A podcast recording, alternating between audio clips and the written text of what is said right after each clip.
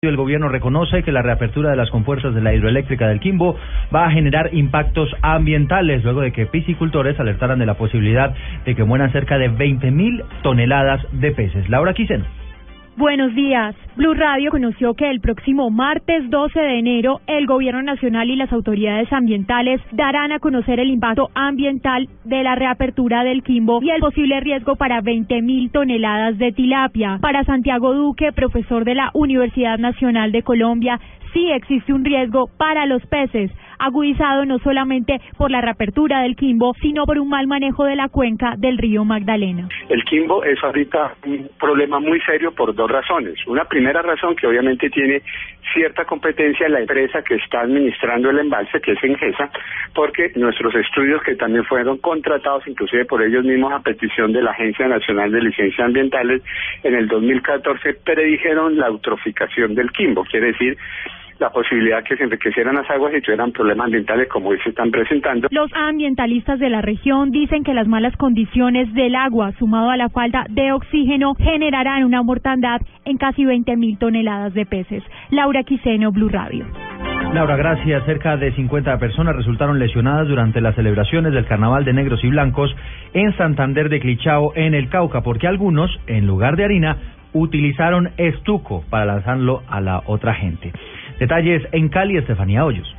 Cerca de 50 personas resultaron lesionadas en el carnaval de negros y blancos que este fin de semana se realiza en Santander de Quilichao, Cauca, al parecer porque en lugar de harina la gente lanzó estuco, lo que afectó la visión de las personas al caer dicho polvo en sus ojos. Javier Rodríguez, una de las personas afectadas, asegura que no tiene visibilidad en su ojo izquierdo. Me echaron algo en los ojos, yo no supe qué fue, si fue harina, estuco, talco, yo no supe qué fue. El, hecho fue que eso me, dejó ciego y, me eché una cantidad de agua, me tocó irme para el hospital. En el hospital me hicieron un lavado en los ojos, pero yo voy a volver al hospital porque tengo un ojo que tengo algo ahí adentro que me, me está estorbando mucho. Esto generó congestión durante varias horas en el hospital de este municipio. Para hoy las autoridades reforzarán los controles para evitar nuevos casos. Desde Cali, Estefanía Hoyos, Valencia, Blue Radio. 9 de la mañana, 6 minutos, las autoridades incautaron 10 toneladas de cobre de contrabando que al parecer había sido ingresado a Cúcuta a través de una trocha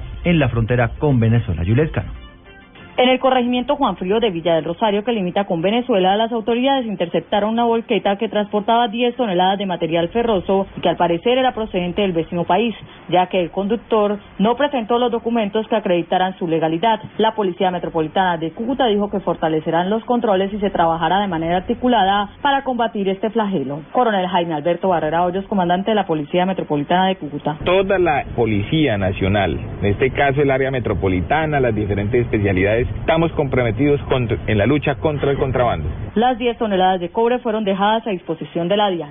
Informó desde Cúcuta Juliet Cano, Blue Radio.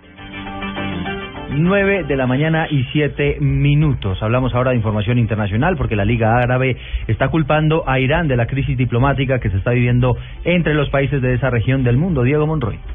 Eduardo, pues el ministro de Relaciones Exteriores iraní, Mohammad Javad Zarif, acusó este domingo a Arabia Saudita de utilizar el conflicto diplomático con Teherán para afectar negativamente las negociaciones sobre la guerra en Siria.